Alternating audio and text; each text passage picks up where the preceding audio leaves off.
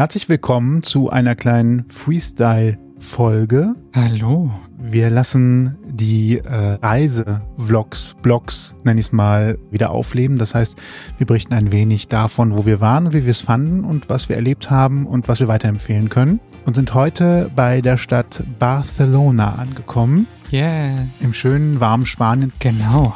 Ausgang Podcast. Die Gesprächsvollzieher. Wir waren jetzt letzte Woche da, das heißt im November. Und da waren noch sehr gemütliche 18 bis 20 Grad ungefähr. Heißt in der Sonne auf jeden Fall T-Shirt-Wetter und das war sehr, sehr angenehm. Also ich kann jetzt langsam verstehen, warum Menschen gerade in den Wintermonaten nochmal so ein bisschen Richtung, ja, in die Wärme fliegen sozusagen. Ja, man steigt hier mit Winterjacke ein, weil es kalt ist und kommt da an und denkt so, okay, okay, okay, okay, das ist alles viel zu viel, ich muss das loswerden, sofort. Genau. Aber dafür ist das Zurückkehren umso schlimmer. Das stimmt, ja. So dieser Shift von 20 Grad auf, ich weiß gar nicht, was da waren, so 5, 6, 7 maximal und grau Regen. und kalt und ja, Regen auch noch. Also das war so ein bisschen meh. Hat nicht so richtig viel Spaß gemacht. Nee. Aber lass uns lieber über die Zeit dazwischen sprechen, denn da war ja viel Sonnenschein. So ist es. Zwischen Grau und Grau lag die Sonne. Ganz genau, ja. Wir haben da jede Menge erlebt und wir können ja mal anfangen. Was war denn so, was war so dein Highlight? Uh, Um Highlight. direkt mal mit dem Guten anzufangen. Highlight. Ich glaube, was ich toll fand, und das wird aber auch jeder, der in Barcelona schon mal war und der auch Reiseführer dazu gelesen hat, sagen, ist einfach, dass in der Stadt so gut wie alles irgendwie vorhanden ist. Also all das, was man sich von einem Urlaub vorstellt. Man kann, einen Städtetrip machen, man kann Kultur sehen, man kann Kunst sehen, kann aber auch an den Strand fahren, entweder direkt vor Ort oder weiter außerhalb. Man kann Natur haben. Das ist alles zentriert auf relativ kleinen Raum erreichbar, hat eine tolle Infrastruktur. Ich glaube, das ist das Gesamtpaket, was ich, was ich sehr toll fand. Und dazu auch, weil ich war noch nie in Spanien zumindest. Äh, Italien war ich mal so eine Woche. Ähm, dieses südländische Flair nochmal so aufzutanken und wie man Dinge auch anders schön machen kann im Vergleich zu dem, wie wir das zum Beispiel in Deutschland machen. Ich denke jetzt zum Beispiel an Straßenkreuzungen. Jeder, der vielleicht schon mal da war in Barcelona, der wird wissen, dass das nicht einfach so ist, dass zwei Straßen sich kreuzen und dann einfach alles Kante an Kante bis in die Mitte hineingezogen geht, sondern das ist quasi wie so ein, man muss das so ein bisschen vorstellen, wie so ein Hexagon oder Oktagon, also acht Ecken. Also eine Straße hört auf, macht dann nicht so eine 90-Grad-Ecke, sondern so eine 45 oder beziehungsweise 90, 135 Grad Winkel ist das ja eigentlich. Oh Gott, die Mathematiker. Mathematik, wow. Ja, ist ein überspitzer Winkel. Buff. Oh Gott. Nee, war ist egal. Auf jeden Fall geht halt nicht rechter Winkelmäßig, sondern ein bisschen weiter, sodass man quasi, wenn man auf die andere Straßenseite will, links dann einmal so ein bisschen eingezogen über die andere Straße muss und dann wieder ein Stück rechts und dann wieder weiter geradeaus zu gehen. Ne? Man läuft also immer so ein paar Ecken mehr, als man das hier bei uns üblicherweise tut. Dadurch hat man mehr Platz in der Kreuzung. Beim Abbiegen haben die Autos mehr Platz, weil die Rechtsabbieger quasi in dieser, in dieser Kante hängen und die geradeausfahrer dann dran vorbeifahren können, direkt geradeaus. Das stehen auch Müllcontainer, Parkplätze sind dadurch möglich. Als Fußgänger muss man ein bisschen mehr laufen, aber es entspannt die Kreuzungen zumindest so vom Platz her ganz gut. Heißt nicht, dass deswegen weniger gehupt wird. Also die Hupe ist schon ein sehr, sehr wichtiges Kommunikationsmittel, habe ich wieder mal festgestellt. Aber ansonsten, ja, das fand ich, das fand ich schon sehr großartig. Also dieses Gesamtkompakt-Konstrukt Barcelona fand ich, fand ich einfach sehr gut mit allem drum und dran, dass man da so wechseln kann und an dem Tag quasi alles einmal durchmachen kann, ohne dass man sich auf was festlegen muss, weil alles so nah beieinander ist. Was war es für dich? Ja, im Prinzip kann ich das eigentlich schon fast so unterschreiben. Also ich mag halt sowieso die Kombi aus Stadt, Großstadt und Meer, würde ich sagen. Ich bin ja jetzt nicht so der Typ, der tagelang am Strand liegen könnte, in der Sonne sich braten lässt und eigentlich nicht großartig was tut. Gut, wenn man jetzt zum ersten Mal da, da war sowieso klar, dass wir auch mehr sehen wollen, das heißt auch mehr Unternehmen. Dementsprechend jetzt vielleicht weniger das Meer an sich besucht haben, beziehungsweise es ja weniger in uns aufgenommen haben, aber ja, diese Kombination mag ich gerne und es hat sich auch total bestätigt, dass es ähm, genau richtig so war. Und ähm, ja, du hast eigentlich schon sehr viel gesagt, was so das, das Highlight war, ich fand halt großartig, dass du wirklich an jeder Ecke eigentlich was zu sehen hast. Also man konnte sich ja gar nicht satt sehen an dem, was da an Architektur st stattfindet, seien es ja Jugendstilbauten mit so kleinen Balkonen an der Fassade, mit Fensterläden, wie man sich das halt auch so vorstellt oder vielleicht auch aus Span spanischen Filmen oder Serien kennt, das hat man ja häufiger gesehen. Wir haben uns ja durch die Serie Smiley so ein bisschen inspirieren lassen, also vielmehr ich, wir. Das Spiel zu Weihnachten und die Weihnachtslichter haben wir jetzt nicht mitbekommen, also die, die hingen schon, die haben wir aber nicht leuchten sehen, da waren wir zu früh. Aber, aber sie glitzerten schön in der Sonne. Absolut und Genau, ich glaube, das ist nochmal so ein Highlight, wenn man dann ein bisschen später fährt, sprich so ab Ende November, werden die einen gescheiten und dann äh, kann man sich das angucken. Und das war ja, wie gesagt, unsere Inspiration, also diese Serie. Und da habe ich so gedacht, boah, Barcelona sieht so toll aus, da muss man doch endlich mal hinfahren. Und dann haben wir es jetzt dieses Jahr endlich geschafft. Und genau, also gibt ja noch ein paar Highlights für sich, sage ich jetzt mal so, die wir ja auch noch gleich besprechen können. Aber im Großen und Ganzen so ist es für mich auch so das Gesamtpaket. Und vor allen Dingen fand ich auch toll, dass man nicht das Gefühl hat im November, dass es November war. Was sicherlich auch daran lag, dass wir halt sehr schönes Wetter hatten und man da schon ganz anders motiviert auch in den Tag startet. Klar, es war auch Urlaub, es war jetzt nicht der Alltag, den wir sonst erleben was ja sowieso nochmal eine andere Voraussetzung ist, aber ich fand es halt auch schön, wirklich dann abends spazieren zu gehen, die Leute draußen sitzen zu sehen, wenn auch in einer, in einer dickeren Jacke, aber eben doch draußen sitzen, ist nochmal ein ganz anderes Flair und Feeling einfach. Ne? Wo du eben die Treppenhäuser angesprochen hast. Natürlich haben wir hier auch manchmal schöne Treppenhäuser oder Hauseingänge, architektonisch. Mhm. Da sind die aber von meinem Gefühl her deutlich breiter, ausladender und alle haben Fensterglas, also haben irgendwie Glas zur Durchsicht ins Treppenhaus rein. Hier ist ja viel, vieles sieht man erst, wenn die Türen mal länger aufstehen und dann denkt, oh, was ist das denn für ein tolles Treppenhaus? Da ist einfach alles verglast im überwiegenden Teil, sodass man direkt reinschauen kann und dann sieht, das ist aber ein schönes Treppenhaus und geht nur einen Meter weiter. Oh, wow, das ist aber auch ein schönes Treppenhaus. Oh, krass, das hier aber auch. Also man kommt da, wenn man sich für Architektur interessiert, glaube ich, kaum aus dem Staunen mehr raus wie schön man sowas gestalten kann. Voll. Und das lohnt sich vor allen Dingen, was du besagst bezüglich Treppenhäusern, lohnt sich vor allen Dingen abends mal drauf zu achten.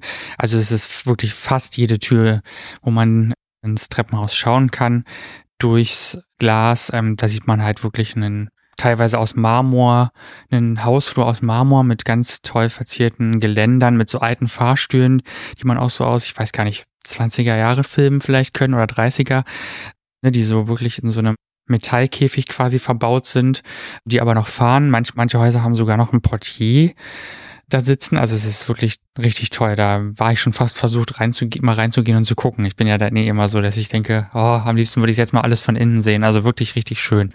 Ja, das war Überraschungshighlight für mich. Ja. Auch wenn man viel über Architektur da schon gehört hat. In der Stadt von Gaudi. Ja. Dieser. ja. Äh, muss man doch sagen, dass das so die, diese Alltagsarchitektur einen doch am meisten überrascht. Absolut. Und es also lohnt sich halt, finde ich, total, wirklich alles Mögliche, was geht, zu Fuß zu machen. Also wir sind ja wirklich auch stundenlang einfach spazieren gegangen. Und natürlich hatten wir auch Ziele, aber dennoch sind wir auch echt mal so ganz bewusst nochmal so von den Hauptwegen abgegangen, durch kleine Gassen. Gerade in der Altstadt Ne, das gotische Viertel zum Beispiel ist ja wirklich super sehenswert, aber auch eben dort die, die ganzen kleinen Gassen, die sind ja alle äh, super alt, also die Gebäude sind ja auch super alt, was man auch sehen kann, aber da hat man nochmal so ein bisschen so die Idee von einer Altstadt an einem Meer, also eine, an einer Stadt, die am Meer gebaut wurde und die am Meer entstanden ist. Und den Ursprung der Altstadt das kann man genau sehen, finde ich, wenn man das sich ein paar Tage lang anguckt und da so durchläuft. Ne? Wie gesagt, diese ganzen kleinen alten Gassen verwinkelt, wie so ein Labyrinth. Die Häuser stehen eng an eng. Du hast so diese, diese Schluchten, wo teilweise auch die Sonne dann durchfällt und wo dann auch ganz tolle Bilder mit Gegenlicht entstehen können, ne? wo die Wäsche irgendwie über so einer Leine hängt, wie man es aus dem Film tatsächlich auch kennt. Draußen an der Fassade, wo überall Kabel hängen. Also da werden keine Kabel versteckt, wie bei uns zum Beispiel. Und das ist genau das, finde ich, wo, was nochmal so dieses südländische Flair, wenn man das so nennen kann, aus, ausmacht. Das hat ein ganz tolles Feeling bei mir gemacht, finde ich. Was ich da tatsächlich empfehlen kann, ist tatsächlich Stadtführungen mitzumachen. Also das war für mich nochmal so ganz, ganz schön. Wir haben einmal eine Nachtwanderung, nenne ich es jetzt mal, gemacht. Da ging es um Legenden und Geister in Anführungsstrichen von, vom gotischen Viertel. Da läuft man einfach nochmal durch so ein paar Spezialgassen und kriegt nochmal so ein paar Geschichten rund um die Stadt erzählt, die man sich natürlich auch anhören oder anlesen könnte. Aber es macht mit so einer Führung mit mehreren Leuten und einem richtigen Guide natürlich nochmal ein bisschen mehr Spaß. Auch da nochmal der Hinweis, Free Walk Touren oder auch geführte Touren, die man kaufen kann, ist eine ganz große Empfehlung, um sich so eine Stadt nochmal ein bisschen bewusster zu machen, Hintergründe zu kennen. Kann man an der Stelle empfehlen, gibt es übrigens auch für Köln. Äh, kleiner Hinweis, wir hatten mal eine Folge zum Thema Free Walk Cologne in die ihr nochmal reinhören könnt, verlinken wir auch in der Episode. Und das gibt's eigentlich in jeder größeren Stadt, dass irgendjemand sowas anbietet und es lohnt sich, das zu machen. Für Barcelona gibt es das übrigens auch als Audioguide, den man kaufen kann. Wer also sagt, er möchte das ein bisschen unabhängiger machen, der kann das über den Weg auch tun. Kann ich auf jeden Fall nur empfehlen. Wir haben es über das gotische Viertel gemacht, dann wird nochmal erzählt, woher das kommt, was die beiden Straßen beziehungsweise Avenues, nenne ich es jetzt mal, sind, die das gotische Viertel einrahmen und die Grundlage dafür bilden und auch nochmal erzählen, dass das gotische Viertel gar nicht so alt ist, wie man es eigentlich gesagt bekommt. Oder wie man es halten könnte. Ja, es hatte schon was von, was war das, SimCity, Phantasialand, so ein bisschen, also nur von der Geschichte her, weil eben die alten Fassaden dann doch nicht so alt sind, sondern erst 100 Jahre so ungefähr. Gerade bei der einen Kirche habe ich mich so ein bisschen an den Dom erinnert, zumindest von außen, aber ja, wie gesagt, es ist doch nicht so alt, wie man denkt. Man hat ja teilweise sogar ganze Häuser Stein für Stein abgetragen an einem Ort und an einem anderen wieder aufgebaut. Und das fand ich schon sehr faszinierend. Also was da, was man da so erfährt und wie du ja gerade gesagt hast. Also man erfährt da vielleicht auch tatsächlich nochmal so ein paar Kleinigkeiten, die jetzt nicht unbedingt im Reiseführer stehen und lernt vor allem auch mal ein paar Einheimische kennen. Und das ist ja auch so ein bisschen das Schöne, dass man da nochmal ja näher an die Leute kommt, weil ich glaube, es ist nochmal ein bisschen schwieriger, so mit Spaniern, also mit echten Spaniern, die dort leben, meine ich jetzt, im Sinne von echt, an die nochmal so ein bisschen ranzukommen, weil zum einen gibt es, wie wir auch festgestellt haben, natürlich so ein bisschen eine Sprachbarriere. Klar, wenn man jetzt nicht Spanisch oder sogar Katalan spricht, dann wird es ein bisschen schwieriger und ich finde, wir, also wir sind ja von unserem Reisen sehr verwöhnt. Wir sind zum Beispiel sehr, sehr oft in Holland, habt ihr vielleicht auch schon mitbekommen. Und dadurch spricht man natürlich sofort Englisch. Also alle Holländer, die einen mitbekommen, die einen registrieren, switchen sofort auf Englisch und das ist da gar kein Problem. Und in Spanien, beziehungsweise in Barcelona jetzt direkt war es halt so, man hat schon gemerkt, man kann nicht voraussetzen, dass alle Englisch sprechen. Und da gerät man dann schon so ein bisschen auch an seine Grenzen. Also was ja auch wieder schön ist, weil man ja mal so ein bisschen aus seiner Komfortzone raus muss, ne? Es empfiehlt sich auf jeden Fall freundlich nachzufragen, ob das mit Englisch in Ordnung ist. Und ansonsten, ja, äh, funktioniert dieses Zeigen, Machen, Tun auch ganz gut. Ich erinnere mich daran, als wir das erste Mal Kaffee mit Hafermilch haben wollten. Und die beiden waren auch bemüht, mit ihrem Englisch, was sie konnten, zu verstehen, was wir wollten. Aber Hafermilch, Oat Milk, also kannten sie gar nicht, Oat Drink. Und dann sagte sie nur irgendwann Soy Milk oder Avena und mhm. dann äh, dachte ich so, Avena nie gehört, aber hab ich gesagt, na, nehmen wir mal und dann haben wir schnell gegoogelt und haben gesehen, ah, das ist Hafermilch. Das heißt, bevor man sich hier mit Oatmilk durch die Gegend versucht, was dann keiner versteht, dann sagt man halt sowas wie Leche de Avena oder Richtig, sowas. Und ja, dann genau. wissen alle sofort, was man meint und dann gibt's auch keine Probleme. Das Wichtigste, was wir gelernt haben.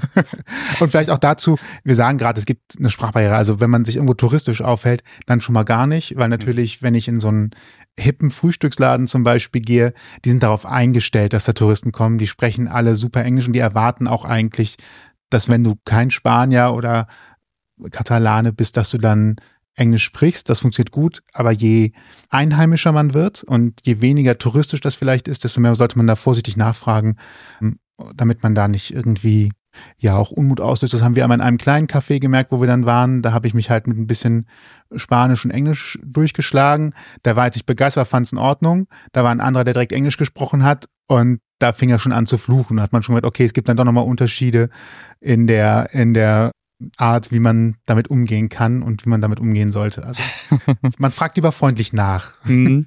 Ja, das wirkte auch so ein bisschen in dem Fall so ein bisschen ungeduldig. Ne? Man, du hast dir so ein bisschen eins abgebrochen mit ein paar spanischen Brocken, was ja eigentlich nett ist in dem Sinne, aber es wirkte dann von der Person so ein bisschen, ah, oh, jetzt red endlich Englisch mit mir oder jetzt sagt. Das war das Eiscafé, ich weiß genau. in dem anderen Café, so, okay. in dem, wo der Typ neben uns am Tisch, wer alle Englisch gesprochen hat, blöd angemacht worden ist hinterher.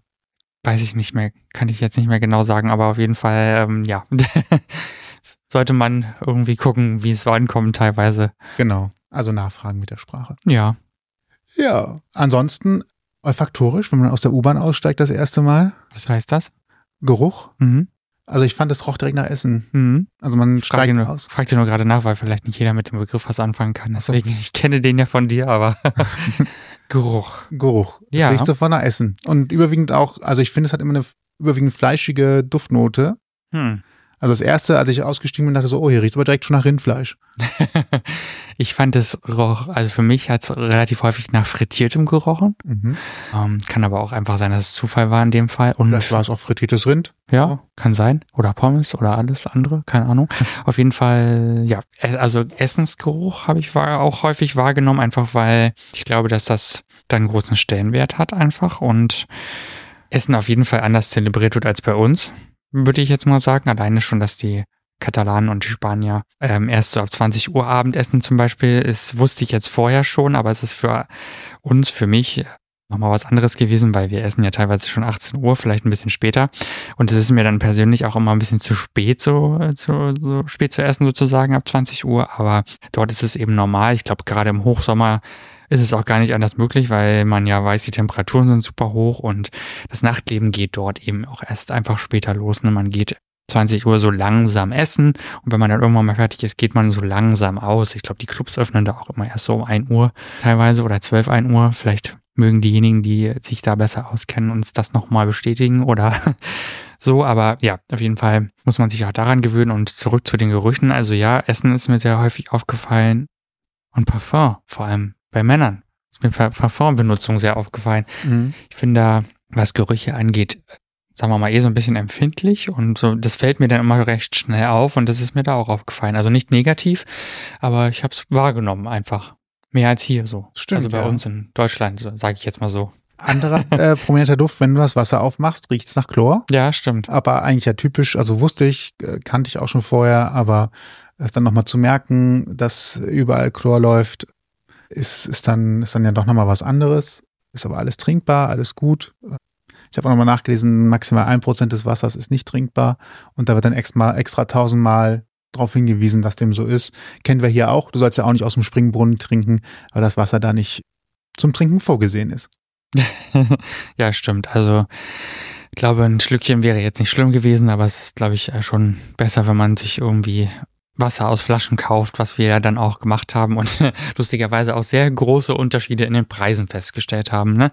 Das war auch so ein kleines, äh, ja, so ein bisschen so good to know, dass zum Beispiel die Läden, die Supermerkat heißen, jetzt nicht unbedingt ein Supermarkt sind, sondern eher ein Kiosk, die zwar vom äh, Sortiment her sehr, sehr viel haben und sehr groß aufgestellt sind, aber die sind dann eher so wie ein Kiosk zu, be, ähm, zu bewerten, glaube ich. Denn zumindest waren die Preise da sehr unterschiedlich und dann gibt's halt eben auch wirklich richtige Supermärkte, wie wir sie halt natürlich von hier kennen.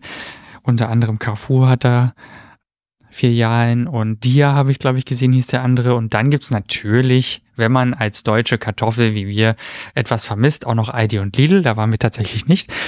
Aber trotzdem gibt's da tatsächlich auch preislich sehr krasse Unterschiede. Also wir haben in dem einen Supermarkt, der irgendwie auch um die Ecke von einer großen Einkaufsstraße war, zwei Euro irgendwas für ein Wasser bezahlt, eine kleine Flasche 05 und auf einer anderen Ecke, wo wir ganz woanders waren, haben wir dann plötzlich irgendwie 69 Cent für anderthalb Liter bezahlt. Ne? Also da muss man echt tatsächlich aufpassen. Also wenn ihr da mal seid, immer schön gucken, wo ihr seid und welche, was in der Nähe ist und wie die Preise so sein könnten. Also ja.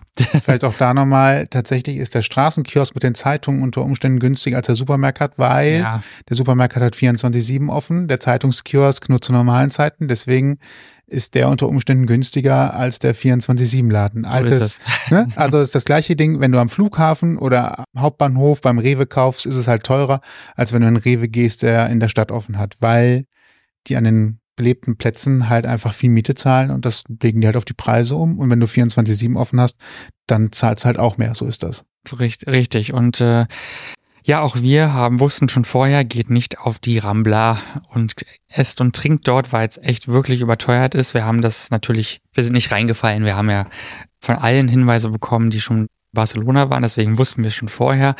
Also da darf man sich auf jeden Fall nicht unbedingt reinziehen lassen. Das ist zwar mal ganz nett, darüber zu laufen, aber wenn man irgendwie drei um drei andere Ecken geht, dann kommt man sofort in Restaurants oder Kneipen, Bars, wie auch immer, wo es deutlich günstiger ist. Also da kann man sich auf jeden Fall darauf verlassen, dass es ganz gut ist, wenn man noch mal ein paar Schritte läuft. Man wird sehr viel angesprochen auf der Promenade Ja, La. Rambla. ähm, wir sind da abends lang gelaufen, als die meisten schon gegessen hatten. Also um 23.30 Uhr. Also übrigens, 20 Uhr ist der früheste Zeitpunkt, wo man essen geht. Die richtigen Einheimischen gehen eher so 21 Uhr, Ja, 22 Uhr essen und sitzen 0.30 Uhr mit dem Dessert draußen vor dem Restaurant. Also nur mal so zur Einordnung. Dann sind die beim Ende des Essens ungefähr an, an dem Level. Das nur noch mal gerade eben als, als Ergänzung dazu. Aber wir wurden auch sehr viel angesprochen, ob wir nicht irgendwas kaufen wollen. Wir wussten nicht genau was und haben deswegen lieber Nein gesagt. Aber ähm, Es war nicht immer Essen, kann man sagen. ich glaube auch, es ging nicht um Essen, andere Konsumgüter. Ja, Also da muss man tatsächlich auch einfach, ich glaube, es gibt einfach Zeiten, wo man da nicht hingeht, wenn man Ruhe haben will. Tagsüber ist es eng. Wovor viel gewarnt wird und worauf man auch echt aufpassen soll, sind Taschendiebe. Ja. Uns ist jetzt nichts passiert. Wir haben auch auf alles geachtet. Jetzt waren wir auch im November da, was nicht die Touristenschwerpunktzeit ist, wo wahrscheinlich eventuell Taschendiebe auch mehr Urlaub haben und verreist sind selber. Hoffe ich einfach mal. Aber es empfiehlt sich tatsächlich, alle Wertsachen nah an sich zu tragen. Also Jackeninnentasche, Tasche direkt unterm Arm, äh, Geldkatze unter unterm T-Shirt oder was auch immer. Geldkatze. Geldkatze, ja, so habe ich das mal gelernt. Umhängetasche unterm T-Shirt. Witzig, Geldkatze.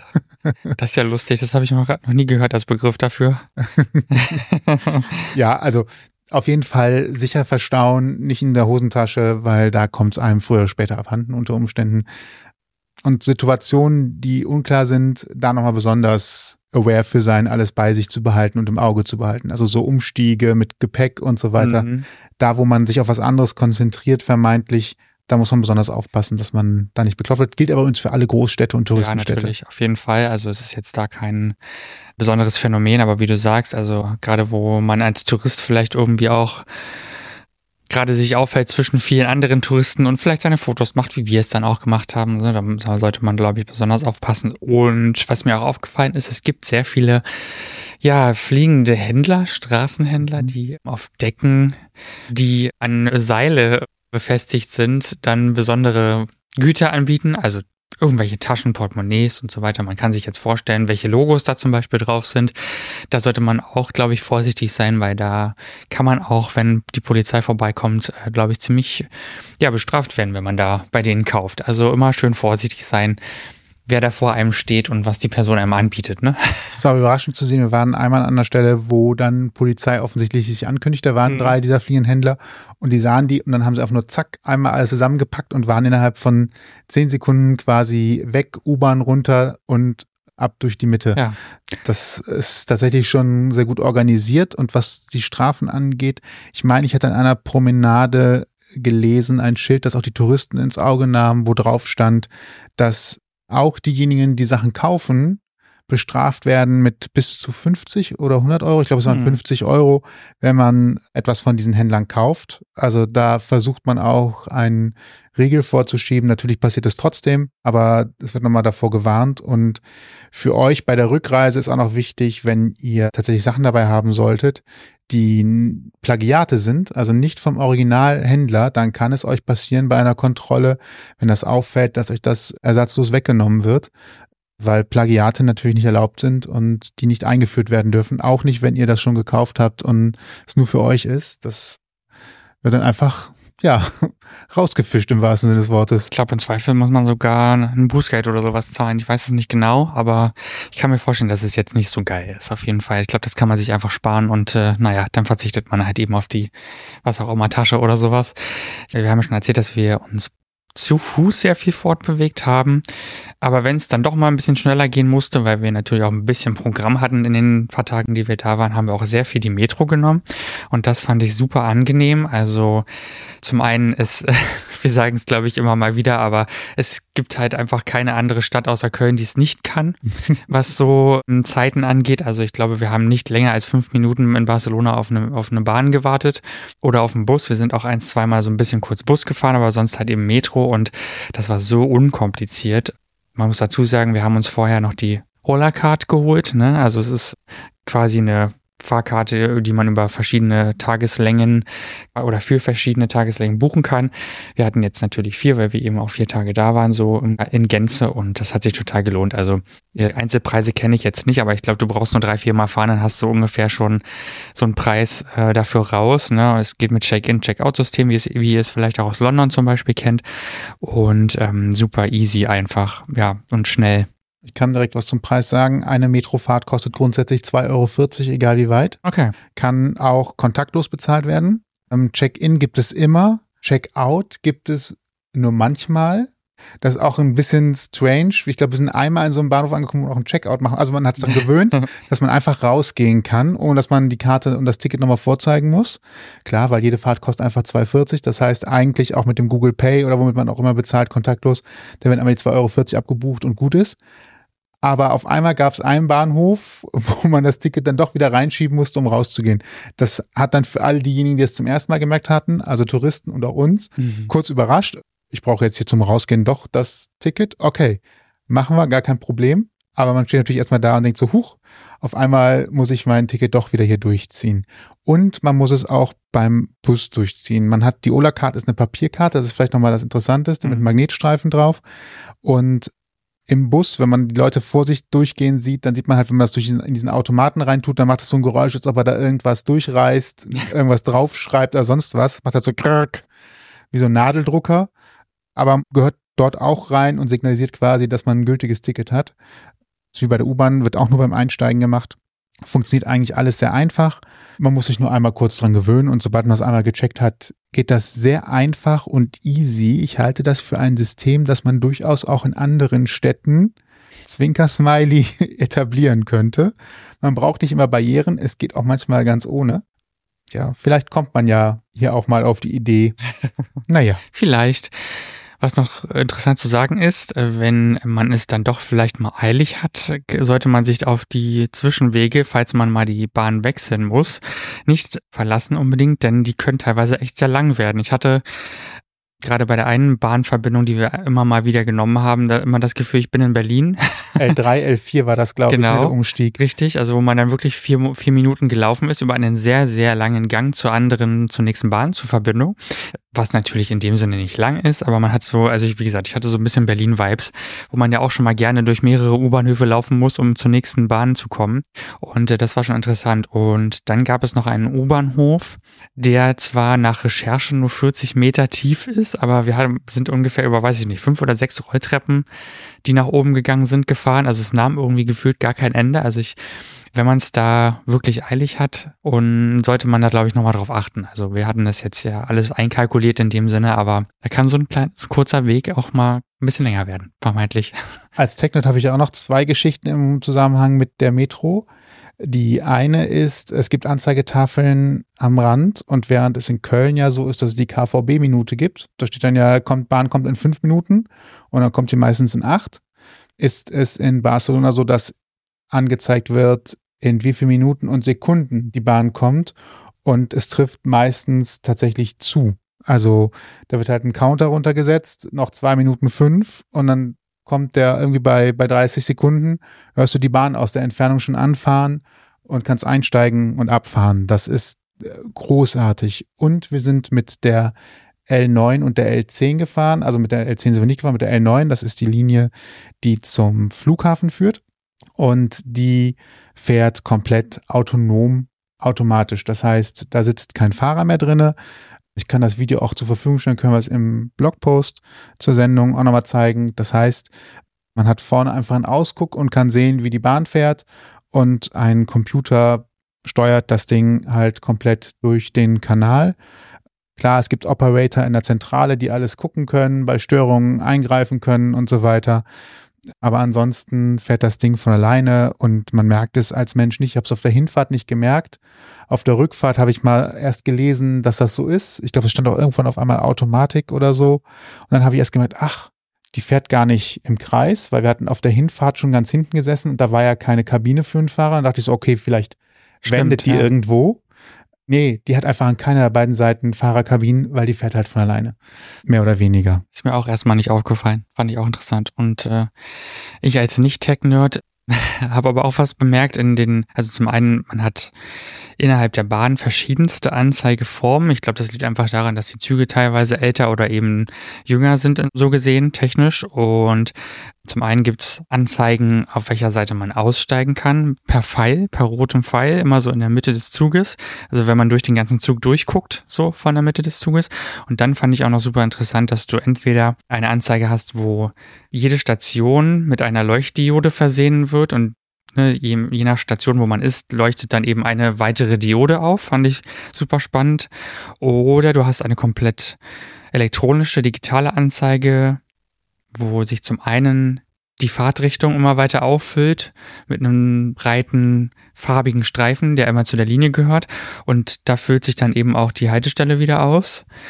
Und ähm, da stand dann aber zu einem noch drin, wie viel Grad draußen sind, wie viel Uhr es gerade ist, wo man aussteigen muss, wie viele Minuten es zu der Haltestelle noch dauert und wo man, wo vor allen Dingen an welche Ausgang man aussteigen muss. Das fand ich auch noch super spannend. Ne? Also, dass eben auch der Ausgang der Station, wo man eben zu seinem Ziel kommt, auch noch da angezeigt wurde. Also das fand ich auch interessant.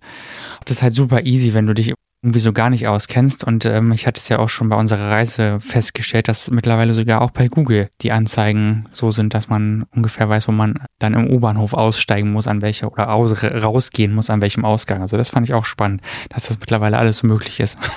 ja, das ist tatsächlich ein, also Metro in Barcelona ist super, geht schnell, kann man eigentlich nur empfehlen. Absolut. Fahrzeiten unter der Woche, glaube ich, bis zwei, Freitag auf Samstag bis vier und Samstag durchgängig oder irgendwie sowas. Oder nur bis zwölf und dann zwei am nur bis zwölf und samstags bis zwei Uhr und äh, Freitag auf Samstag bis zwei, so. Samstag auf Sonntag durchgängig. Ja, googelt es im Zweifel nochmal, ansonsten wird euch das überall auch angezeigt. Also, ne, so. Lohnt sich auf jeden Fall. Ja. Äh, also gerade wenn man schnell irgendwo hin will. Man läuft schon noch genug. Wir haben unsere 30.000 Schritte am Tag gemacht. Ja. Kann man, kann man also alles machen. Da muss man auch nicht, nicht traurig sein, wenn man mal abends doch einen Nachtisch isst. Eben. Wegen der Kalorien. Ja, und es empfiehlt sich tatsächlich, finde ich, auch Metro zu fahren, wenn man wirklich mehrere Sachen an einem Tag sehen möchte. Also was auch so Sehenswürdigkeiten angeht, weil man sich wirklich ein bisschen Weg spart. Ne? Also wenn man ein bestimmtes Ziel direkt hat, wir hatten ja auch mehrere, dann hat es sich schon ausgezahlt, glaube ich da auch nochmal wirklich die Bahn zu nehmen. Ansonsten lohnt es sich immer wieder zu Fuß zu gehen, haben wir ja schon auch erwähnt, weil man da einfach auch deutlich mehr sieht und an jeder Ecke fällt einem irgendwas Neues auf, sei es jetzt Häuser, sei es Street Art, vor allen Dingen in der Altstadt von Barcelona ist extrem viel Street Art. Die meisten Geschäfte sind ja mit so Rolltoren Tür ausgestattet und die sind entweder besprüht oder man findet überall, ich kann ja auch noch ein paar Bilder von mir in den Blogpost mitsetzen, man findet überall, wenn man die Augen aufhält, echt wunderschönen Street Art. Also da kann man den ganzen Tag eigentlich mit verbringen, glaube ich, und hat noch lange nicht alles gesehen. Aber apropos Sehenswürdigkeiten. Yeah. Ein bisschen was muss man da sich ja auch angucken. Ja. Wir haben tatsächlich zweieinhalb Mal Gaudi im Angebot gehabt. Genau. Zweieinhalb Mal, weil ich glaube, Park Güell ist ja eigentlich eher von Herrn Güell angelegt worden und Gaudi hat da nur in Anführungsstrichen ein paar Kleinigkeiten ergänzt, Häuser, wie das so üblich ist. Der Park, um damit mal anzufangen, liegt weit oben. Wenn man zu Fuß hochgeht, ähm, muss man sich daran gewöhnen, dass es ein bisschen steil bergauf geht ab und an. Es empfiehlt sich wahrscheinlich eher in den frühen Morgenstunden an heißen Tagen hochzugehen, aber man sollte schon ein Ticket haben. Yes. Denn vor Ort ist in der Regel sold out für den Tag. Das heißt, man kann keine Tickets mehr kaufen und äh, ist dann quasi umsonst hochgelaufen. Von daher ist es sehr wichtig, dass sich da jeder vorher ein Ticket holt. Wenn man dann aber eine halbe Stunde zu früh da ist, ist es kein Problem, dann kann man auf jeden Fall reingehen. Dient nur dazu, um das Ganze ein bisschen zu entzerren und den Park nicht komplett überlaufen zu lassen. Ist eine relativ günstige Attraktion. Wir haben 10 Euro pro Person bezahlt. Das ist tatsächlich noch in Ordnung von daher, wer sich irgendwelche Kombi-Tickets holt und meint, er könnte jetzt irgendwie viel sparen, wenn er das damit reinholt, das lohnt sich, das einfach direkt zu buchen, weil das Kombi-Ticket ja. am Ende teurer ist, wenn ihr nicht alles ausnutzt, was in dem Ticket mit drin ist. Es lohnt sich generell vorher zu buchen. Also das wird euch wahrscheinlich auch überall, wenn ihr euch damit beschäftigt, begegnen, die der Vorschlag vorher zu buchen. Denn man Zeit vor Ort an den Tageskassen wirklich nochmal echt ganz schön drauf, so, ne? Also, wir waren zum Beispiel in der Casa Batlio, was ja auch ein von Gaudi gestaltetes Haus ist. Eines der mehreren, die es gibt. Also das hat uns jetzt knapp 30 Euro gekostet, auch pro Person, was natürlich nicht wenig ist, aber ich hatte dann gesehen, im Vorbeigehen einer Tageskasse hätte es 39 Euro gekostet. Und bei uns war das ja schon ein vergünstigter Preis. Also da muss man auf jeden Fall, glaube ich, nochmal aufpassen, dass man da echt nicht noch mehr für ausgeben muss, weil ich, das war super schön, das Erlebnis da, aber es ist natürlich, es geht natürlich ins Geld, ne? Und von vornherein gesehen. Also es gibt unheimlich viele verschiedene Pakete, die man so buchen kann. Und da kann ich euch auch nur empfehlen, aus meiner Erfahrung vorher schon, guckt euch echt genau die Preise an, schon online.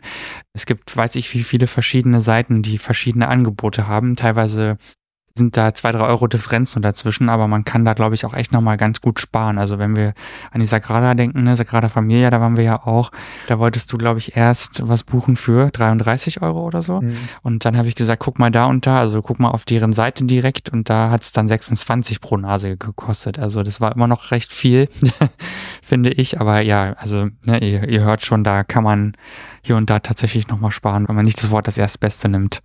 Aber beides ist zu empfehlen. Ja auch wenn man vielleicht kein großer Architekturfan ist, wenn man dann einmal drinnen steht und sieht, wie man tatsächlich Häuser bauen kann, dass nicht alles eckig sein muss, dass alles auch für sich leben kann, angenehm sein kann, dann ist das beides zu empfehlen. Also Kasia Butler zum Wohnen, was immerhin auch mal ein Wohnhaus war. Das muss man einfach sagen, reicher Geschäftsmann, also kein Everyday Living, um es mal so zu sagen, sondern wirklich äh, jemand, der halt viel Geld hatte und was Besonderes wollte. Das hat er da auch bekommen. Es sieht fantastisch aus, ist ein richtig tolles Haus. Man kann sich auch richtig gut vorstellen, da zu leben. Und jetzt muss ich ganz kurz zum Backofen. Casa Butler und das Licht. Das genau. fand ich tatsächlich unglaublich schön, weil es ein Spiel im Treppenhaus zumindest war aus Weiß und Blau und auch in der Intensität halt von unten nach oben zunehmend, also unten eher weiß, oben mehr blau, tolle Lichtstimmung. Ähm, es war echt, es war unglaublich. Was habe ich, glaube ich, in der Größenordnung noch nie gesehen. Ich eigentlich auch nicht. Also der Stil ist halt ganz besonders, ist klar. Und dieses Konzept ist einfach auch Wahnsinn, ne? dass man wirklich mit Tageslicht und einer gezielter Setzung von Tageslicht ein ganzes Haus komplett ja, beleuchten kann sozusagen. Also nicht beleuchten, wie man es jetzt sich denkt, mit einem Spot und einer Lampe, sondern man muss es gesehen haben, glaube ich, um es genau zu verstehen. Aber du hast überall Helligkeit, du hast überall Tageslicht, was irgendwo hinkommt und das ist total faszinierend, fand ich. Und bin ja sowieso so ein Architektur-Fan teilweise und das hat mich dann da auch wieder gepackt und dann dieser, dieser Gaudi-Stil, ne, diese komplett fließenden Bewegungen. Ich glaube, in dem ganzen Haus gibt es keine, keine, keine Ecke, in irgendeinem Raum, sondern es ist alles rund, wie ja wellenförmig kann man schon fast sagen. Selbst die Fenster und alles drumherum und ähm, das ist total faszinierend gewesen, das zu sehen und ja, das hat äh, mir sehr viel Spaß gemacht auf jeden Fall und dann eben wie auch die Farben und die Fliesen und die Mosaike und was eben also alles so für Gaudi steht das einfach mal jetzt auch in echt zu sehen, war schon toll. Und ich glaube, in dem Fall war es auch wirklich gut, das Off-Season zu machen, weil dann eben nicht so viele Leute da sind. Also es war immer noch voll genug für meinen Geschmack, aber man tritt sich eben nicht so krass auf die Füße, wenn man mal Fotos machen will oder so. Und ich habe für, für manche Fotos habe ich teilweise schon echt lange gestanden, weil ich niemanden drauf haben wollte. Und das war gar nicht so einfach, weil natürlich alle Leute Fotos machen möchten. Und äh, dementsprechend ähm, war ein sehr, sehr tolles Erlebnis. Ne? Es gibt auch noch Casa Mila, das ist auch ein ähnlich gestaltetes Haus von Gaudi. Ich glaube, da kann man sich äh, rauspicken, was einem vielleicht besser gefällt im ersten, ersten Moment, weil natürlich alles, wie gesagt, alle diese Häuser, diese Bauten kosten relativ viel Eintritt. Man muss wissen, das sind keine staatlichen Gebäude, sondern es sind alles Gebäude, die zu einer Foundation gehören und dementsprechend privatisiert und natürlich möchte man damit auch ein bisschen Geld verdienen. Also. Oder mit erhalten werden ja, kann, natürlich. Ja, ja, gut, klar. Denn mit dem Besuch der jeweiligen Stiftungsobjekte ist man dann auch selbst ein Teil des jeweiligen Stiftungsobjektes Richtig, das wurde aufgrund des Betrags, den man bezahlt hat. genau, das wurde uns nämlich mehrmals gesagt. Du bist mit deinem Beitrag bist du ein Teil der Sagrada Familia oder Casa Batlló, wie auch immer, ne? Aber wo du gerade sagst, den schwenk mal von Casa Batlló zu Sagrada Familia wow, was für ein Lichtspiel. Also Absolut, ja. äh, wenn man drinne ist und der Lichteinfall kommt, die Fenster sind so großartig gestaltet. Es gibt im Kirchenraum, im, ja, Kirche ist der falsche Ausdruck, Ja, doch, Ja, Kathedrale, Kathedrale, ja. Es gab noch einen bestimmten Ausdruck, ich habe es nur wieder gerade vergessen. Auf jeden Fall Basilika, glaube ich. Basilika, genau so.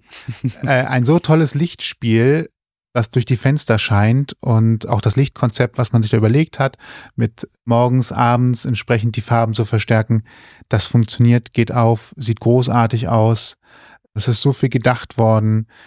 Es empfiehlt sich, den Audioguide tatsächlich auch ernst zu nehmen. Ihr könnt, wenn ihr da Eintritt habt, gibt es einen Audioguide dazu.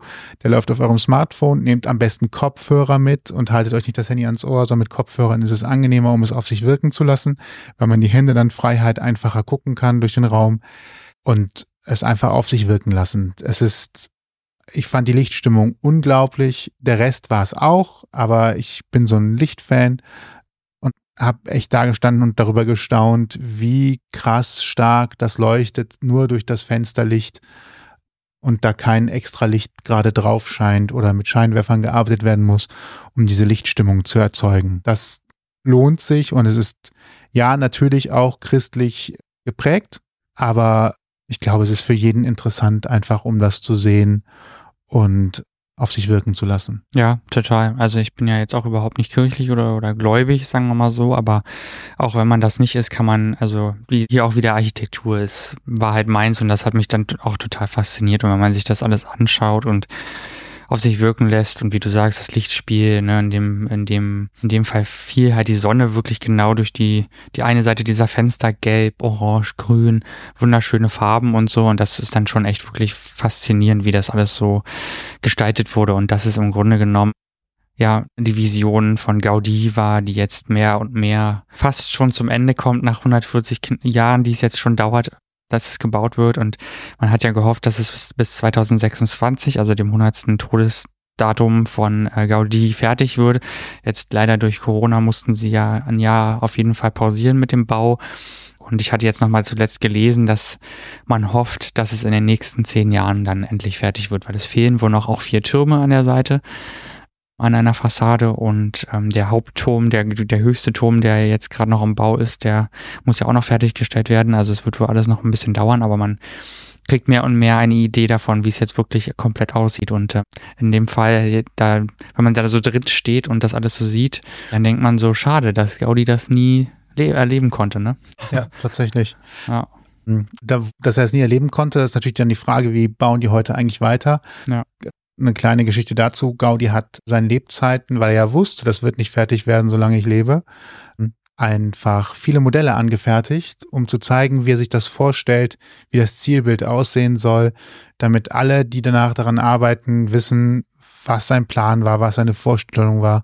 Und genau nach diesen Modellen wird heute noch daran gearbeitet, das fertig zu machen. Man ist ja gar nicht mehr so weit weg davon. Es lohnt sich auf jeden Fall, das auch anzusehen. Achtung, auch hier ist viel los. Achtung, auch hier muss man vorreservieren. Es gibt keine Tickets vor Ort. Macht euch darauf gefasst, dass euer Gepäck, eure Sachen, die ihr dabei habt, nochmal komplett durchleuchtet wird wie am Flughafen. Ja. Nur, dass es dort deutlich schneller geht. Äh, Stimmt. also, das, also das war wirklich zack, zack, zack. Und dann machen Sie mal bitte Ihre Tasche auf. Ja, guck rein. Gut, weiter bitte. Schneller, schneller, schneller. Also es ist deutlich äh, krasser durchorganisiert und ich war davon irgendwie ein Stück weit fasziniert, weil man, ne, wenn man jetzt in Köln schon mal im Dom war oder da reingehen möchte, dann, dann gehst du halt da rein und dann bist du drin, aber da geht, da hast du gar keine Chance, einfach so reinzugehen. Das, das geht gar nicht, ne? Also da werden die Leute wirklich bewusst quasi durchgeführt. Geschleust klingt jetzt ein bisschen böse, aber wirklich durchgeführt und ein super spannendes Erlebnis. Der Autoguide ist auch so darauf ausgelegt, dass man in 45 Minuten durch sein soll, Ja, aber nach einer Stunde auch wirklich durch ist. Selbst wenn man sich viel Zeit Im lässt, alles Sinne, ne? tausendmal anguckt, damit ja für alle Ankommenden danach wieder genug Platz ist. Also es ist schon in Sachen Besucherführung, da hat keiner gedrängt, aber es ist genauso konzipiert worden, dass man da jetzt auch nicht zu lange bleibt. Nee, das, genau. Äh, das geht sogar auch auf. Effizienz ist key, ne? Ja. Ja, und äh, am Ende kommt man ja noch in das in ein Museum, ne? Ins, ins Sagrada Familia Museum, wenn man so will. Unter der Kirche war jetzt sehr viel, also relativ viel Text, relativ viele Tafeln. Ich meine, ich fand die Bilder ganz interessant zu sehen, wie das damals im Aufbau so aussah, so langsam.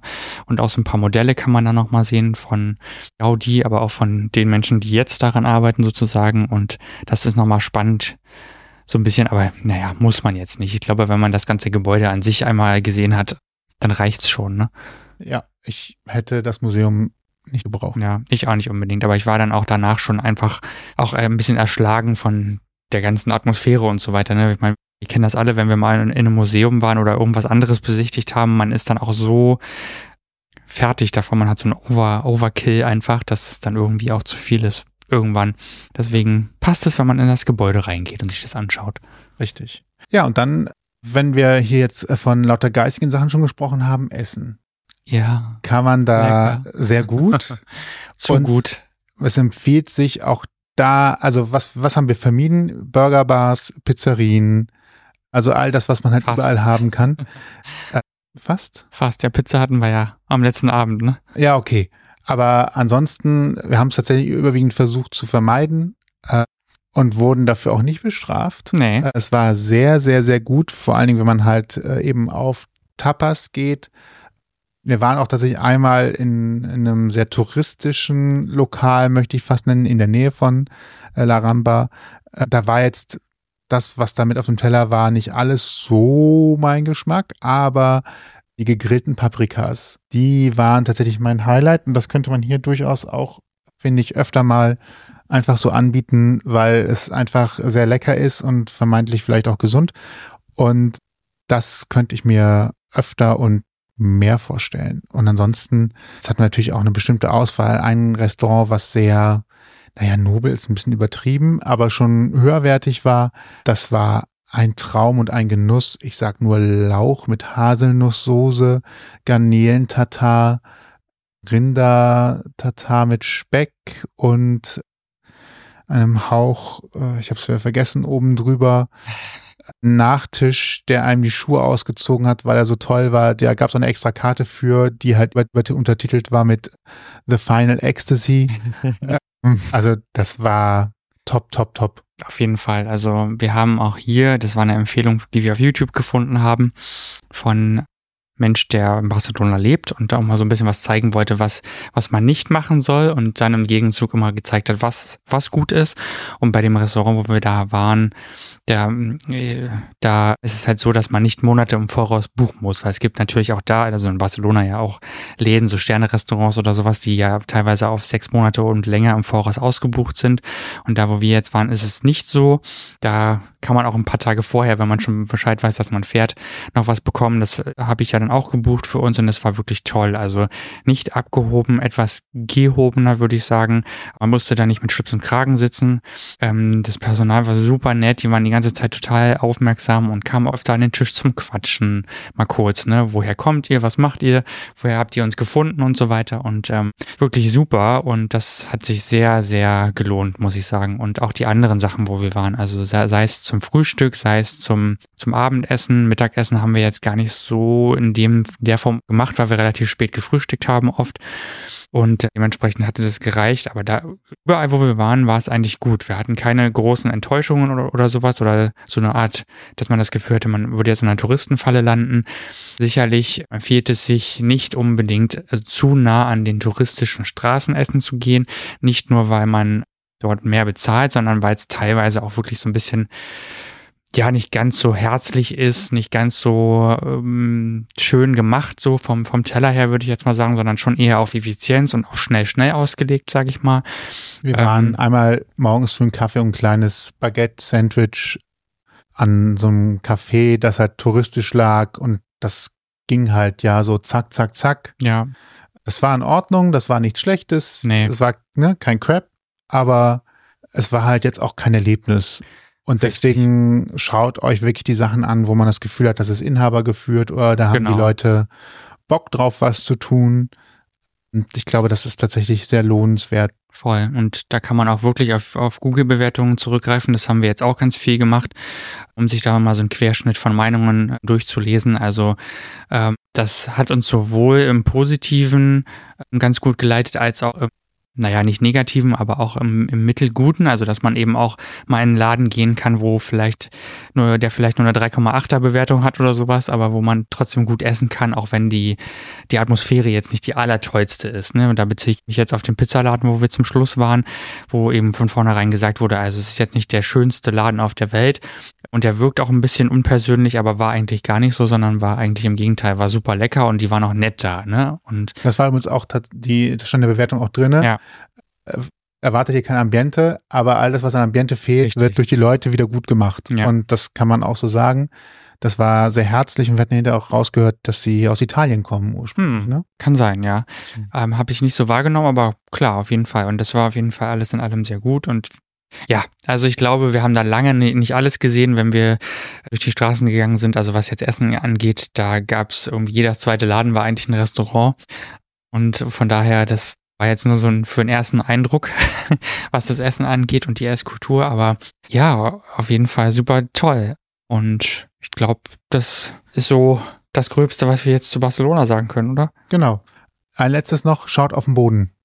Ja, genau. Es gibt überall, was heißt überall, aber es gibt verschiedenartige Mosaike auf dem Boden. Was heißt Mosaike? Also Kacheln, Fliesen, die verschiedene Symbole haben. Also pro Stadtteil, pro Quartier gibt's unterschiedliche Fliesen und das lohnt sich da mal ab und zu runterzuschauen und zu gucken, worauf man da gerade rumläuft. Das ist das, was mir gerade noch einfällt. Absolut. Und wo du gerade von Gehwegen sprichst, alle Gehwege haben sozusagen eine Rampe eingebaut und sind damit barrierefrei. Und das fand ich total toll, dass das dort überall eigentlich mitgedacht wird. Und sei, also sei es auf alten Wegen, sei es aber auch auf neuen.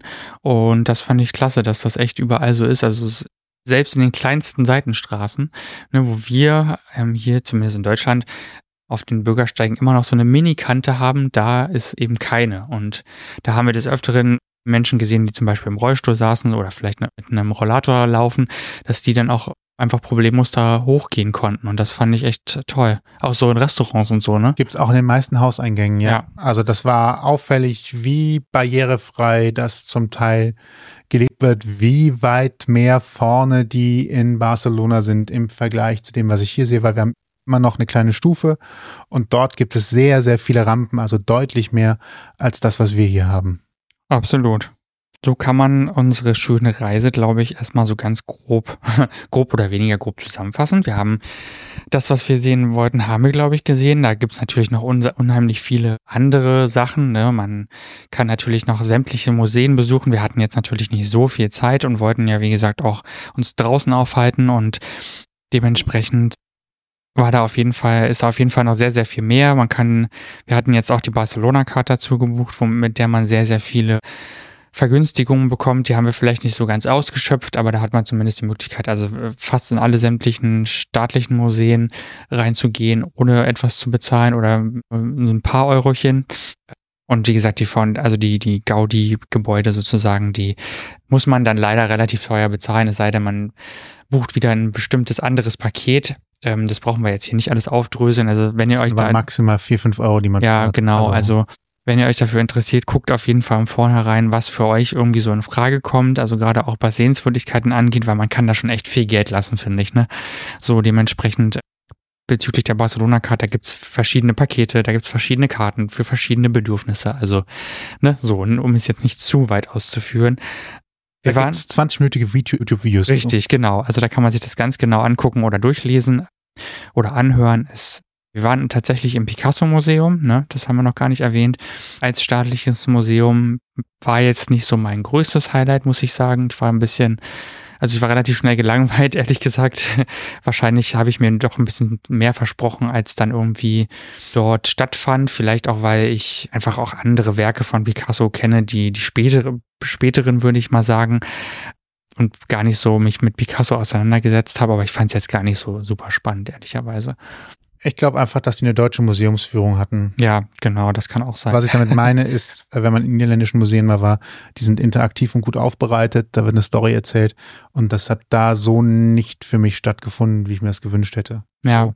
Das ist aber, wenn ich hier in deutschen Museen unterwegs bin, ganz ähnlich. Deswegen meine ich gerade, das Ja. war jetzt eigentlich gar nicht so außergewöhnlich, sondern man ist, wenn man mal gesehen hat, wie Ausstellungen auch anders gemacht werden können, von denen so positiv überrascht, dass man die Messlatte überall dranhängt. Und wenn man dann merkt, das ist leider nicht so, dann ist man mal kurzzeitig ein bisschen enttäuscht und musste mal feststellen, es ist einfach Standard.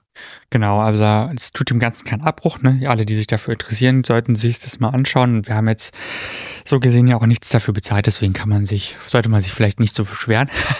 Ja, wir haben die Barcelona-Card dafür bezahlt. Das ist ja, Ja, ja, gut, aber sonst halt nichts. So.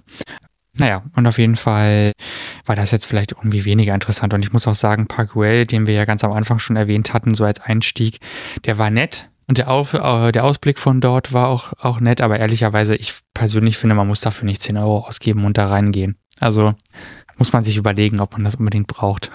gibt auch andere Erhebungen, ja. Aber Ja, grundsätzlich, Barcelona kann ich jedem nur empfehlen. Total. Also gerade wenn man auf Meer steht oder auf diese Kombination Stadt, Stadt Meer, ist man da super aufgehoben und ja, ne, jetzt kann sich jede und jeder mal so ein eigenes Bild darum machen. Also wir werden, waren sicherlich nicht zum letzten Mal da. Dafür haben wir auf jeden Fall noch einiges zu sehen vielleicht.